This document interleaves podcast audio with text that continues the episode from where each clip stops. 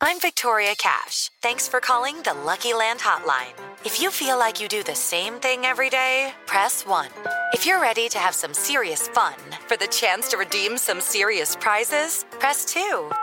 We heard you loud and clear. So go to LuckyLandSlots.com right now and play over 100 social casino-style games for free.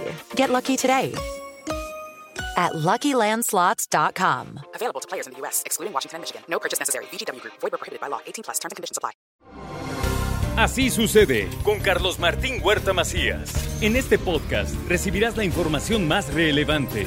Un servicio de Asir Noticias. Y estamos comenzando semana y como siempre con nosotros a esta hora está nuestro abogado y notario Ángel Pérez García. Angelito, ¿cómo estás? Hola Carlitos, pues muy a gusto y de verdad este el pasado fin de semana, hace dos semanas. Qué agradable comida contigo, con todos los colaboradores y, una persona especial que estuvo con nosotros para disfrutar esta comida. Gracias. Muy dispuesto el, pues, el gobernador, ¿no?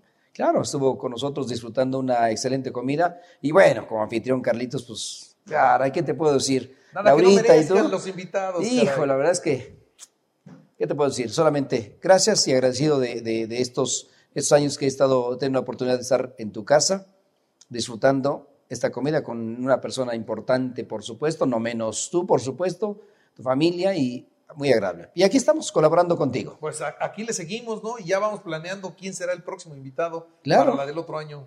Por supuesto. Pues ya, tengo un par de nombres, ¿eh? ¿eh? Pues ya lo vamos a ir viendo a ver.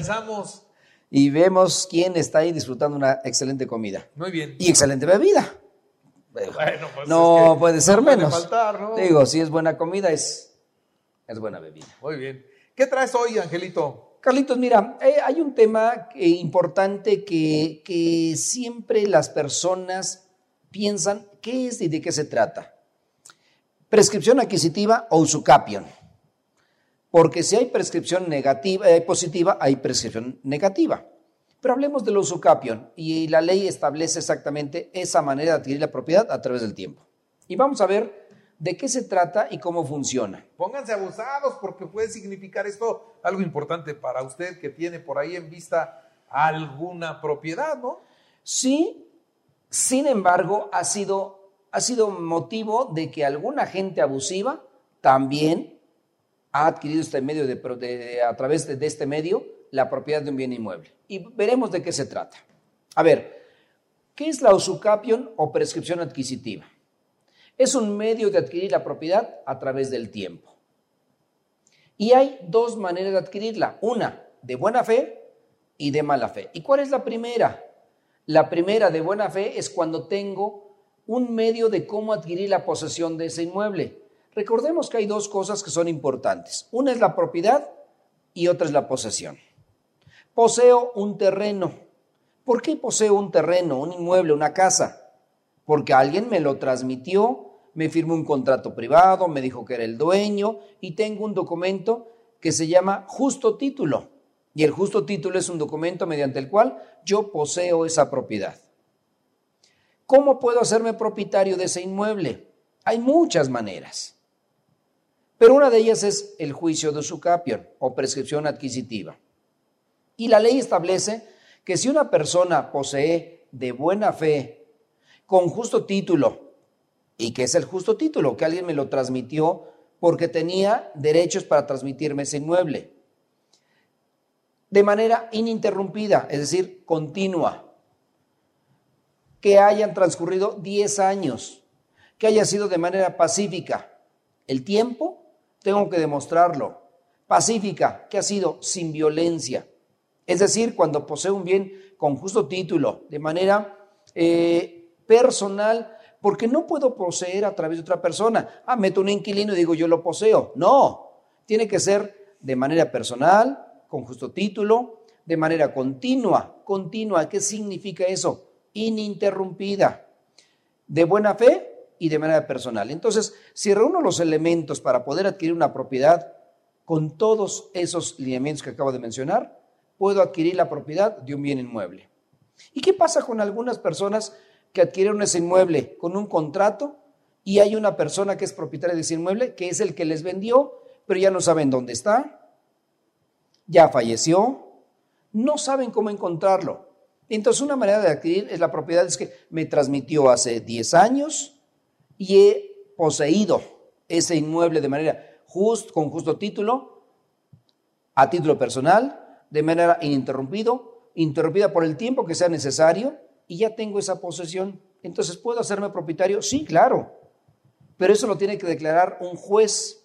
Y un juez de lo civil, tengo que justificarle todos estos elementos para que dicte una resolución mediante el cual diga, Ángel Pérez García ha adquirido por usucapión este inmueble porque ha demostrado el justo título, la posesión de manera interrumpida con justo título, y creo que son los elementos más importantes. Tengo que demostrar ante el juzgador que yo adquirí ese inmueble, porque alguien me lo vendió. Y tengo dos lineamientos. Puedo demandar el otorgamiento de escritura pública y tengo que demostrar elementos como que ya le pagué, pero a lo mejor le pagué en efectivo y no me dio recibos, actuando de buena fe. O me voy con el otorgamiento de escritura pública o me voy con el usucapión. Las dos maneras es obtener un título. La usucapión es un título supletorio de dominio, mediante el cual adquiero la propiedad. Ya tengo la sentencia. ¿Y ahora qué hago? Hay dos maneras. Una, si purgo vicios del consentimiento, y uno de los vicios del consentimiento es que no me firmó la persona, que tuvo algunas deficiencias en ese sentido, y ahí, abusados con los impuestos. Debo de pagar el 20%. Pero si es para purgar vicios del consentimiento, la ley establece que no puedo pagar ese 20%. Ah, pero tengo que hacer mi escritura. Y hay dos maneras. Una, el juez remite esa sentencia al registro público y me la inscribe y ese es un título supletorio de dominio. Es decir, soy propietario. No la inscribe. Ah, entonces van con el notario y entonces yo protocolizo ese inmueble, pago el traslado de dominio, pago derechos, pago impuesto a la renta, la inscribo y le entrego su escritura al propietario. Y en ese momento se consolida ya la propiedad de esa persona que tramitó su juicio de usucapión. Es una manera de adquirir la propiedad, claro, a través del tiempo. De buena fe, de mala fe. Cuando una persona entra a un terreno de mala fe, es decir, nadie se lo transmitió, posee, es necesario que posea ese inmueble 20 años de mala fe. Es decir, gente abusiva que dice, vengo a ver ese terreno que no tiene propietario y que me meto a poseer ese terreno. Y la posesión tiene que ser ininterrumpida. Si se interrumpe por algún medio, no sirve ese juicio. Y por ahí abusados, porque hay gente que anda viendo terrenos que por ahí están abandonados y después se apropia de ellos. A veces justificando esos elementos o a veces no justificándolos, pero ante el juez hay que justificarlos. Es una manera de adquirir la, propiedad de un inmueble a través del tiempo y se llama prescripción adquisitiva o usucapia.